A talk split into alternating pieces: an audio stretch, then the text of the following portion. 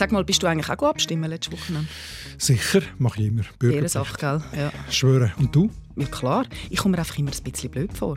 Ich muss die Texte immer x-mal lesen, bis ich überhaupt verstand, was die von mir wollen. Mhm. Wegen Amtssprache oder so meinst du? Gut, jetzt, bei dieser letzten Abstimmung hatte ich mehr Mühe gehabt, damit, damit zu entscheiden, wie ich soll abstimmen soll, als zu verstehen, ehrlich gesagt. Aber stimmt schon, Amtssprache ist manchmal recht ein steiniger Weg. Ja, aber es geht mir nicht nur bei den Texten so. Auch wenn ich den Politikerinnen und Politikern zulasse, im Parlament, in Interviews, in der Tagesschau, im Echo, hey, hm. es geht wenige Sekunden und dann tönt es bei mir öppen so im Kopf. Hab keine Ahnung, hab keine Ahnung, hab keine Ahnung,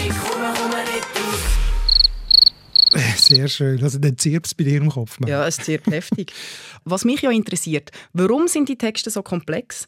Reden Politiker je nach Partei unterschiedlich? Reden sie je nach Anlass unterschiedlich? Mhm. Und warum so kompliziert, wenn es doch auch einfach ging? Okay, das sind jetzt ziemlich viele Fragen für äh, 20, 25 Minuten. Aber mal schauen, wo wir alles vorbeikommen. Darum würde ich sagen, und los, läuten wir doch die Episode ein. Und zwar so wie im Parlament. Oder? Mhm. Ja. Hinter Hanses Heiris Haus hustet 100 Hasen. Auf der anderen Seite flext der Freshie Du mit fettem Karren. Viele finden unsere schöne Mundart ist am Go. Aber lots of people können den ganzen Trouble nicht verstehen. Beide tun sich anzünden, abfuhren, abmuxeln. Die Mundart ist am Abserblen, kannst sie ins Grab leeren. Beide haben jetzt Beef, shooten verbale Gunbullets. Was ist jetzt der Grund da? Es ist deine Mundart. Deine Mundart. Mit Nadia Zollinger und Markus Gasser. Amtssprache, Politikersprache, Behördensprache, das ist jetzt unser Thema. Aber mhm. wie sagt man denn eigentlich jetzt richtig? Du kannst ja sagen Verwaltungssprache oder Beamterdeutsch oder Papierdeutsch oder so. Ja, ja. Es gibt, glaube ich, kein richtig und falsch. Es kommt ein bisschen darauf an, was du eben genau willst sagen oder was du meinst. Also, es gibt einerseits die Verwaltungstext, die schriftlichen Text und dann gibt es die Politikersprache, die ja in der mündlich ist. Ich muss sagen, mit was du anfangen Mit dem Schriftlichen. Gut. Fangen wir mit den Texten an. Mhm. Ich habe nämlich ein schönes Müsterli mitgebracht von der letzten Abstimmung aus dem Kanton Zürich. Los mal.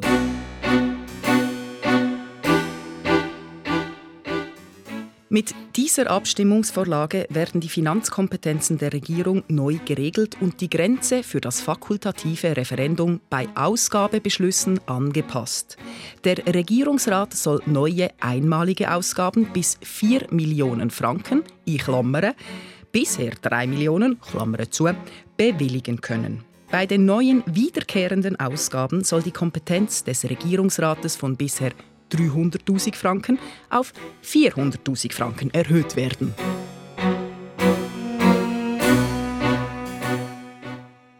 Also ich bin froh, dass du den Text mitgebracht hast, das Büchlein. Ich hätte es möglicherweise nicht ganz verstanden. das ist schon so. Also man könnte das sicher vereinfachen, da hast du auf jeden Fall recht. Also besonders in so einem Büchlein, wo es ja eigentlich darum geht, dass die Bevölkerung es eben verstehen. Oder, äh, ich sollte mich ja eingeladen fühlen. Ja, ich glaube, um es zu vereinfachen, müssen wir es vor allem auseinander dividieren, auseinandernehmen. Oder? Also wenn wir es kurz anschauen. Ähm, der Ausdruck, ein Ausdruck die Grenze für das fakultative Referendum bei Ausgabenbeschlüssen wird angepasst. Oder? Also, da bin ich schon aus, da zirpt es. das zirpt schon. Also man muss ja schon noch mal voraussetzen, dass die Leute wissen, was ein Referendum ist. Also den mhm. Fachbegriff muss schon mal kennen, das ist keine Chance. Und dann ist aber das Ganze, das ist klassischer Nominalstil, oder? dass sie ein Substantiv anhäufig oder andere, eine Serie von Substantiven und dann eben noch als sogenannte Präpositionalgefüge, also für das fakultative Referendum bei Ausgabenbeschlüssen und das also aneinanderhängt, das, das ist gegen die Intuition, so redet niemand und, und das macht es eben so hoch verdichtet. Oder? Und darum wird es schwer. Verständlich, wenn man redet, so wie wir jetzt reden, braucht man viel mehr Verb. Verbgefüge, das macht es aktiver, oder?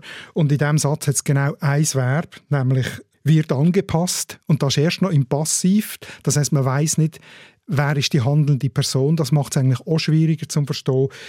Es ist sehr unpersönlich gehalten, oder es wird niemand direkt angesprochen. angesprochen. Man fühlt mhm. sich nicht angesprochen. Es hat nichts Konkretes und Sinnliches. All das ist das pure Gegenteil von mündlicher Sprache und das macht es eben recht schwer verständlich. Wie würden das mündlich tönen? Also wenn ich dir das jetzt so müsste erklären Ja, bitte. Den Text, dann würde ich vielleicht sagen, ähm, also die Regierung, die Regierung darf selber entscheiden, für was sie Geld ausgeben will, aber nur bis zu einem gewissen Betrag. Und wenn sie mehr ausgeben will, dann kann äh, das Parlament oder die Bevölkerung, das weiß ich jetzt nicht einmal, kann das Referendum eben ergreifen, das sogenannte fakultative Referendum. Und der sozusagen Freibetrag, der ist bis jetzt 3 Millionen gewesen und ist jetzt neu 4 Millionen. Aber nur, wenn es eine einmalige Ausgabe ist. Zum Beispiel?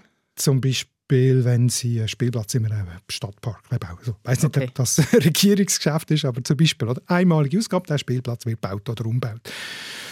Wenn es jetzt aber regelmäßige Ausgaben sind, also sagen wir, wenn es darum geht, dass der Spielplatz dann nachher jedes Jahr auch muss unterhalten und pflegt sein, dann ist der Betrag nur 300'000 alt und neu jetzt 400'000 ist verständlicher gewesen. Viel verständlicher. Also ganz ehrlich, ich würde dich sofort wählen. okay. Aber das hat ewig gedauert, das musst du zugeben. Ich habe jetzt doppelt so lange gebraucht wie du. Also es ist eben halt, wenn man das auspackt und auseinander dividiert, dann braucht es einfach wahnsinnig viel mehr Zeit oder Raum oder Platz. Ja, der grösste Unterschied ist, jetzt habe ich es verstanden. okay, du sagst, Amtssprache ist Nominalstil, verdichtet und verkürzt mhm. und vor allem gespickt mit Fachbegriffen. Genau. Was macht denn die Sprache sonst noch aus? Also der Unterschied zu meiner Erklärung jetzt ist auch noch, ich habe ja jeden Begriff kurz erklärt oder erläutert und einbettet, oder? mit Beispielen mit einer Definition und so, so dass es, also ich habe ihn kontextualisiert, ich habe den mhm. ganzen Text kontextualisiert und das macht Amtsspruch normalerweise nicht. Ich gehe davon aus, dass du den Kontext kennst und erklärt sich nur innerhalb von dem Kontext. Es erklärt nicht, was ein Referendum ist. Dann vielleicht auch ein entscheidendes Merkmal ist, mhm. der Text in diesem Abstimmungsbüchlein ist frei von sogenannten Redundanzen. Also es wird nichts wiederholt. Es wird einiges genau. gesagt und dann hast du begriffen. Ganz genau. Wenn ich rede, oder, dann, dann mache ich Kurven und Ecken und Wiederholungen und Verdopplungen und Erklärungen und Einschübe und so weiter. Das hilft alles beim Verstehen und das ist nicht hier äh, in so einem Text. Der ist rein informativ. Er muss vollständig sein, er muss genau sein, es darf keine Missverständnisse geben in diesem Text. Darum, uh, das ist jetzt dünn Gerade so gibt es bei mir dann ganz viel Missverständnis. Aber ja, weiss, ja das kann schon sein, aber äh, wenn äh, man, man, man, es darf, man muss vielleicht sagen, es, Juristisch. Sollte, es sollte nicht angreifbar ja. sein. Oder? Darum ist es häufig so überexplizit und so umständlich, damit es eben keine Lücken gibt für irgendwelche Eventualitäten. Wenn ich kann sagen, ja, aber da, das heisst, das mhm. ist ja dann gar nicht und so. Und darum sind es eben oft auch so verschachtelte Sätze, damit eben alles Platz hat drin, alle Eventualitäten mitdenkt sind. Das macht alles das macht es unverständlich. Warum muss man denn so viele in einen Satz packen? Man könnte ja wirklich meinen, dass Satzzeichen kosten. Effizienz, Präzision, oder? Halt kein... effizient. es kommt halt auch, auch, häufig, ist das eigentlich aus der Juristensprache, das sind oft Juristen, die so, so Texte formulieren, die sind es gewöhnt, so präzise Sätze zu schreiben, wo eben keine Missverständnisse sollten geben. Also darum sage ich, es ist eine Art Fachspruch. Und das sind jetzt nur ein paar Merkmale, wir können noch, noch mehr in Detail gehen, aber ich glaube, es ist jetzt gut. Insgesamt würde ich nur noch sagen, Amtssprache ist konzeptionell schriftliche Sprache. Also die ist fürs Lesen geschrieben und nicht fürs gelost werden. Das heißt, die ist auf ein anderes Tempo ausgerichtet. Also man muss sie nicht beim ersten Mal einfach nur mal hören verstehen. Man kann beim Lesen wiederholen, man kann es langsam lesen, man kann es zweimal lesen und so weiter. Das ist schon ein wichtiger Unterschied. Mm. Es wird quasi verlangt, dass ich das mehrmals muss lesen. Okay, ja. gut, okay. Aber das finde ich jetzt noch schön. Es muss nicht so kompliziert sein. Ja, finde ich auch. Und du hast mir jetzt äh, quasi einen Bausatz gegeben für Beamte. Genau, das nächste Abstimmungsbücher kannst du selber schreiben. Ich rede das nächste Mal so im Podcast. das ist gut. Aber du hast es schon angesprochen, es wird ja dann wirklich irgendwie lustig, wenn man das dann vorliest im Parlament. Können wir hören mal noch den März, oder? Unbedingt, weil es ist einfach sau lustig. Es ist lustig. Danach werden gewisse Erzeugnisse noch im Kapitel 2 eingereiht, denen bei der Herstellung Würzstoffe zugesetzt worden sind, sofern dadurch der Charakter einer Ware dieses Kapitels nicht verändert wird. Klammer zum Beispiel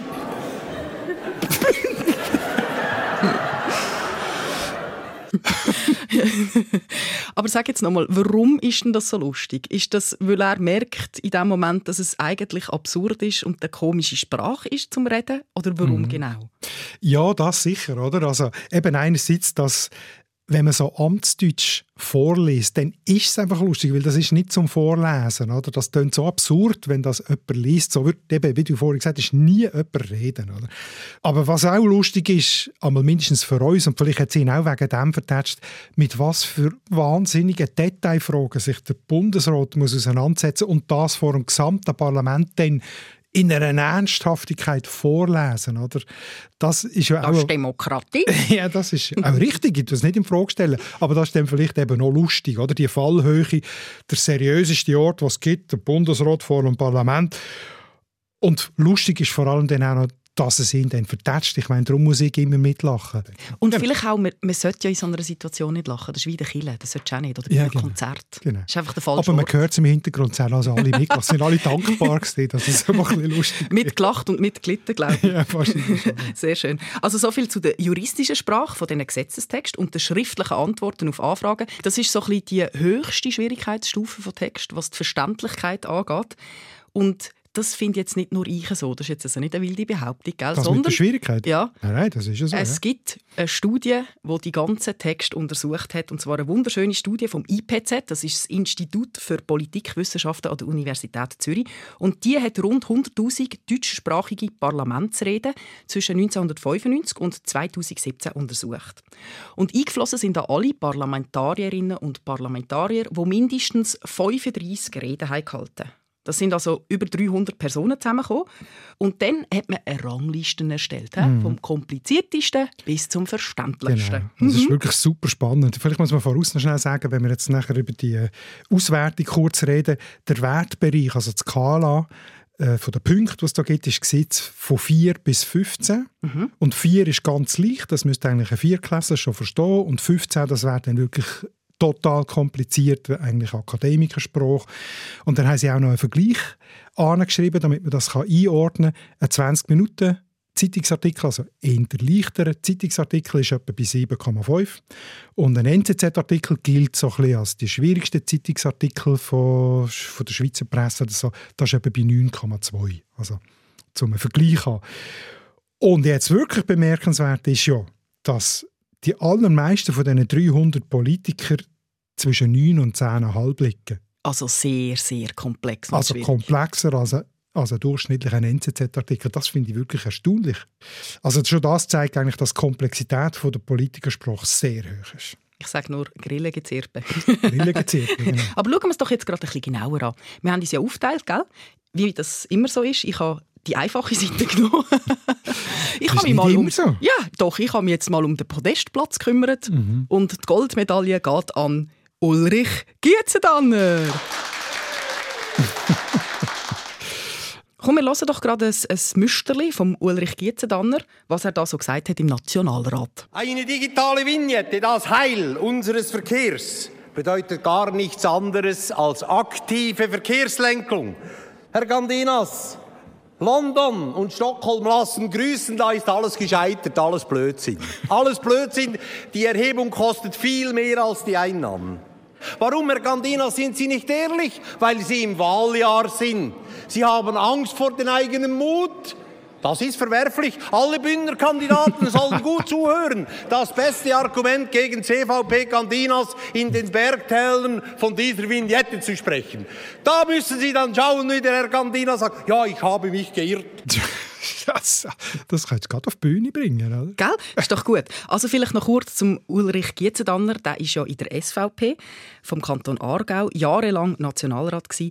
Jetzt sag mal, was macht jetzt seine Rede aus? Wieso gewinnt er die Goldmedaille von der Verständlichkeit? Also ich glaube, es ist intuitiv klar. Oder? Es ist genau das Gegenteil von all dem, was ich vorher als Gebrauchsanweisung für Amtsspruch gegeben habe. Oder?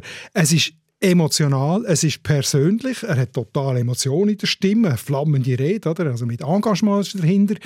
Er redet sie Gegner direkt an, oder? Also er spielt voll auf Mann, wie man so sagt. Er unterstellt ihm Zeug, also es ist eigentlich, äh, es ist nicht neutral sozusagen, oder? Er redet in recht kurzen Sätzen, es sind fast Ausrufe, also kein Nominalstil. Es ist insgesamt einfach das Gegenteil von Juristendeutsch. Es, es ist sehr Augen in Auge sozusagen. Und er wiederholt auch immer wieder Sachen, um es betonen. Das finde ich auch sehr genau. schön. Er ist ja in der SVP. Das ist die Partei, die sich Volkspartei nennt, oder? Mhm. Ist das jetzt ein Zufall, dass ein Politiker von der SVP vom, Volk, vom Volk verstanden wird? Ja, genau, zuoberst steht auf dem Podest, oder? Nein, es ist wahrscheinlich schon nicht so überraschend, oder? Also, sie heißt ja auch Partei vom Stammtisch. Man sagt, wie man sie geht zu den Leuten und reden mit den Leuten und hat Sprache der Leute. Es ist natürlich nicht bei allen so, das muss man schon sehen, oder? Herr Mörgeli oder Herr Köppel, die tönen dann ein bisschen anders als Herr Gietzendanner. Also es ist eine grosse Partei mit sehr vielen verschiedenen Kantonalparteien und so weiter und verschiedenen Typen, oder? Aber im Durchschnitt ist es so, und das zeigt auch die Studie, die IPZ-Studie, die, die haben nämlich alle Resultate nach Parteien aufgeschlüsselt mhm. und tatsächlich, die SVP ist die Partei, wo im Durchschnitt am besten verständliche Reden halten, also ihre Politiker. Und zwar interessant, seit 1995 ist die Studie, also Reden, seitdem am Anfang ist es recht kompliziert gewesen, auch, also ein hoher Wert, über 10 glaube ich bei der SVP und das ist kontinuierlich gesunken, also die sind sozusagen in diesen 25 Jahren immer verständlicher geworden, jetzt sind sie etwa bei 9,3 im Schnitt und das ist etwa ein NZZ-Artikel. Sie haben sich also verbessert? Verständlicher. Verständlicher gemacht, ja. Also, wir müssen aufpassen, dass wir das nicht so bewerten, oder? Ja gut, aus meiner Perspektive als ganz normaler Viertelbürger ist verständlich schon gleich gut. Das muss ich jetzt einfach mal sagen. Du, aber der Ulrich Gietzendanner, das ist ja ein Leiter von einem Transportunternehmen. Das heißt, er hat sehr viel zu tun mit Lastwagenler. Mhm. Und ich gehe jetzt mal davon aus, dass Lastwagenler nicht unbedingt die sind, die einen akademischen Abschluss haben. Das heißt, du bist dir gewöhnt im Umgang mit Nicht-Akademikern. Mhm. Und vielleicht wirst du ja auch so ein bisschen verblendet, wenn du immer nur mit Akademikern redest. Im Sinne von, dass du dann kompliziert redest. Das kann doch schon auch helfen, oder? Wenn du ein bisschen mit ja, also Einfach absolut einverstanden. Und ich, ich gehe jetzt auch mal davon aus, dass es auch heute noch so ist, dass, äh, dass es in der SVP durchschnittlich mehr Unternehmer und Bauern noch hat als in der SP oder in der FDP. Gut, die FDP hat sicher Unternehmer. Also von dem her würde ich sagen, das ist sicher auch ein Grund, warum dass die im Durchschnitt leichter verständliche Reden haben.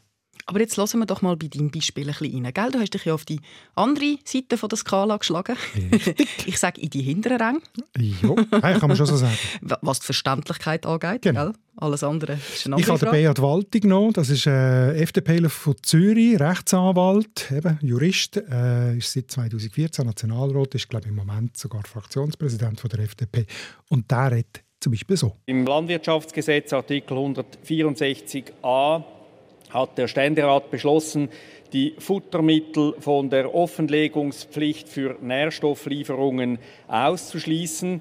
Äh, die Futtermittel machen einen erheblichen Anteil der Nährstofflieferungen aus. Das haben Sie der Diskussion entnehmen können. In der Kommissionsberatung, äh, die notabene weniger Zeit in Anspruch nehmen konnte als die Beratung hier im äh, Gesamtrat, Jesus Gott, bei mir zirpt es schon wieder. Es ist ein bisschen andere, äh, ist ein bisschen technokratischer, oder? Das ist jetzt richtig schönes Papierdeutsch, abgelesen, vorbereitet, konstruiert, mit allen Fachbegriffen, die es braucht und allen internen, korrekten Verweisen. So. Ja, der, der Beat Wald ist doch in der FDP, hast du gesagt. Ja. Das dunkelt mir jetzt noch typisch. Ich kann mir vorstellen, dass die Mitte-Parteien so ein die komplexeren Themen behandeln im Parlament, als jetzt irgendwie eine SP oder eine SVP, wo sich so ein die gleichen Themen aufs Fähnchen geschrieben haben. Oder die SP mit, weiß auch nicht, Landwirtschaft oder die Grünen, wo man so über die Umwelt redet. Ja gut, er hat ja jetzt hier genau über ein landwirtschaftliches Thema geredet, über Futtermittel und äh, Nährstoff, Nährstoff, Nährstofflieferungen und so. Also das ist auch ein Thema von allen natürlich. Ich glaube eher, dass es eben wirklich mit den beruflichen Gewohnheiten zusammenhängt. Und eben, ich glaube auch, wenn der Ulrich Gietzendanner diese Information hat müssen geben, dann hat er auch anders tönt, oder? Dann hat er nicht so hemdsärmelig tönt wahrscheinlich. Gutes Stichwort. Emotionalität. ich kann mir jetzt auch vorstellen, dass die Polparteien ein bisschen verständlicher sind, gerade weil sie es mehr zuspitzen, weil es emotionaler mm. ist, weil es weniger um Kompromisse geht. Was denkst du dazu? Könnte doch auch noch sein. Das ist eine gute These, ja. Aber Würde man, doch man kann sich ja auch noch vorstellen, oder, dass Mitte-Parteien sind eher die traditionellen Parteien, vielleicht Establishment mehr und sind darum vielleicht ein bisschen bürokratischer oder so.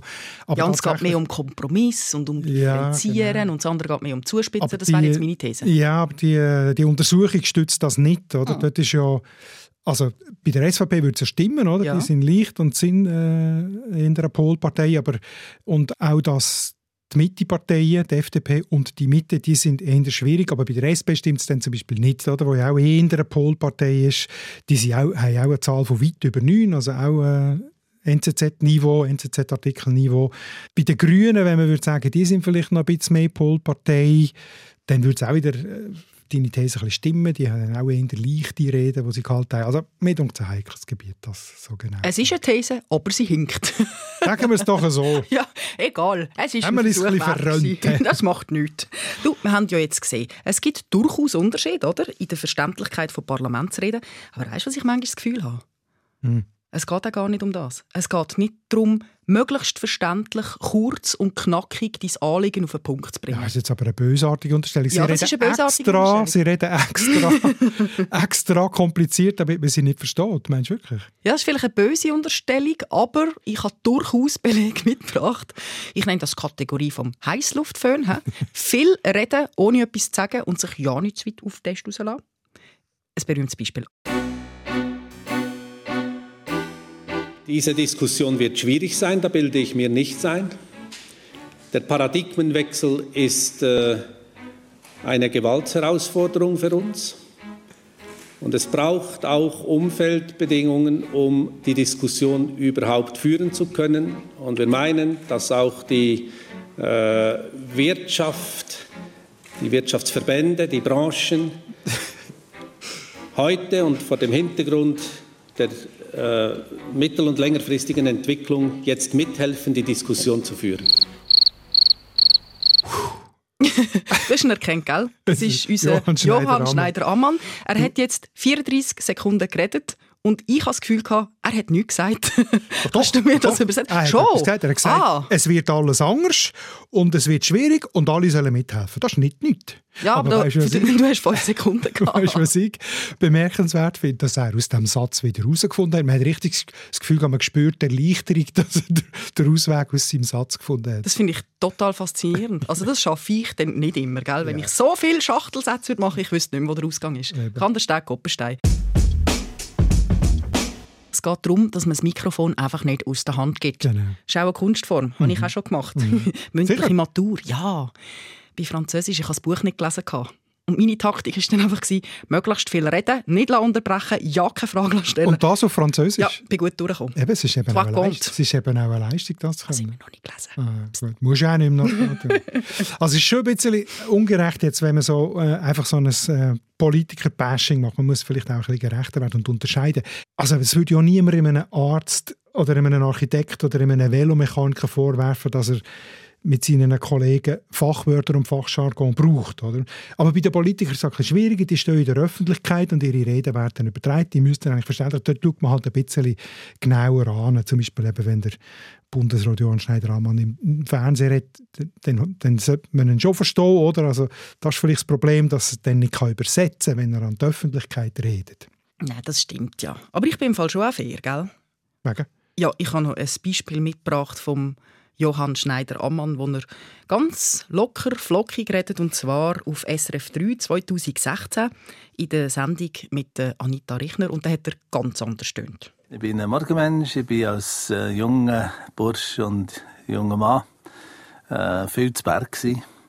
Und Bergsteigen tut man früh und um zwei zur Hütte ausgehen und äh, in die Dunkelheit marschieren, das ist für mich äh, mein Liebling, meine Lieblingstätigkeit gewesen. Und von dort habe ich mitgenommen, über alle Jahre, dass ich, dass ich aufstehe, wenn ich, wenn ich wach werde. es ist schon total anders. He? Eben. Er ist schon auch hier ein bisschen umständlich, aber sehr viel emotional. Aber sehr verständlich. Ja, sehr verständlich. Und dann gibt es, was man auch muss sagen, es gibt ja auch Politiker, die total Ausdrücke geprägt haben, also aus dem Politikerspruch, wo Freude herrscht. Ja, Freude herrscht oder äh, Yes we can oder America first. Aber wir sind uns jetzt schon einig, dass es Politiker gibt, die sich nicht deren Weg viel Mühe geben, dass wir sie verstehen, oder? Ja, so kann man es glaube schon sagen. Ja. Darf ich jetzt noch schnell einen Tipp raushauen an alle Parlamentarier und Parlamentarierinnen? Mhm, ich hoffe, es betrifft dann nicht mehr. es ist doch eigentlich relativ einfach. Wir, also du und ich, wir sind die, die sie wählen. Das heisst, redet so, dass wir euch verstehen. Faden gerade, von mir aus auch mit einem Fluch, aber so, wie euch der Schnabel gewachsen ist. Weil, wenn ich euch nicht verstand, Wähle ich euch auch nicht. Das stimmt schon, da hast du völlig recht. Aber vielleicht ist dann das Problem, dass die, die Parlamentarier, alles, was wir jetzt gehört haben, das ist ja alles Hochdeutsch. Oder? Und gerade reden und dann noch vielleicht einen saftigen Fluch oder so nachher, das läuft einfach schon viel besser über die Lippen, wenn man es auf Mundart macht. Oder? Also das ist schon, glaube ein Hindernis, das bei uns Deutschschweizer, die mit Mundart aufgewachsen sind, irgendwie immer so ein bisschen wie eine Barriere steht, oder? wenn man das Hochdeutsch muss. Das hindert sie vielleicht schon ein bisschen daran, fadengrad zu sein. Aber ich habe das Gefühl, es käme noch gut an. Also Politiker und Politikerinnen, die Fadengrad reden, die kommen doch schon noch so gut an. Oder ich denke jetzt da zum Beispiel so an eine Jacqueline Badran. Die kommt ja schon mit relativ kantigen Aussagen. Aber eben das Empfinden von dem ist halt sehr unterschiedlich. Wie Fadengrad, dass man soll, darf, kann, will reden. Oder? Also, ich glaube, es gibt auch einen Stadt-Land-Unterschied. Das ist zwar jetzt ein kleines Klischee, aber ähm, ich erinnere mich, als ich äh, zu Nonnigen noch gewohnt ja, habe. Ja, Nonnigen, gell? Nonnigen bringe ich immer wieder gerne. Das ist jetzt schon lange her. Ich weiß nicht, ob es heute noch so ist, aber dort hast du den Beiz können sagen. Zum Beispiel hast du können sagen, du bist doch jetzt Gott verdammt grösste Hurenlauf, der hinten runterschießt. Und das, das hat geheissen, das hat geheissen, du bist super. Aber das Lob, das muss man natürlich auch können verstehen als Lob. Also ich meine nur, es gibt äh, wüste Reden, kann sehr unterschiedlich aufgefasst werden. Ja, merci vielmals für das wunderbare Beispiel. Da sind wir schon mit in unserem nächsten Thema drin.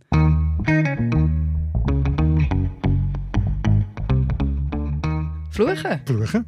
Verrückter Sternenkeit, nicht laufen heute, verrückt, Herrgottskeit.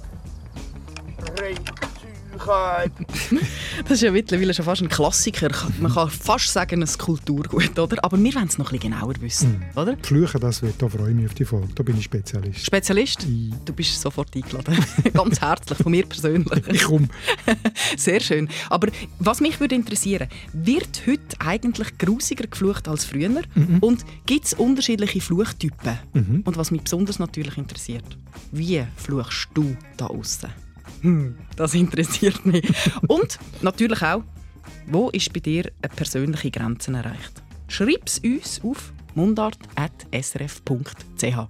Und bis dahin, ciao zusammen. das ist der SRF-Podcast «Deine Mundart» mit Nadia Zollinger und Markus Gasser. Produktion Anita Richner, Ton- und Audio-Layout Livio Garlin und Benjamin Pogonatos, Distribution Hans-Jörg Bolliger, Projektverantwortung Susanne Witzig.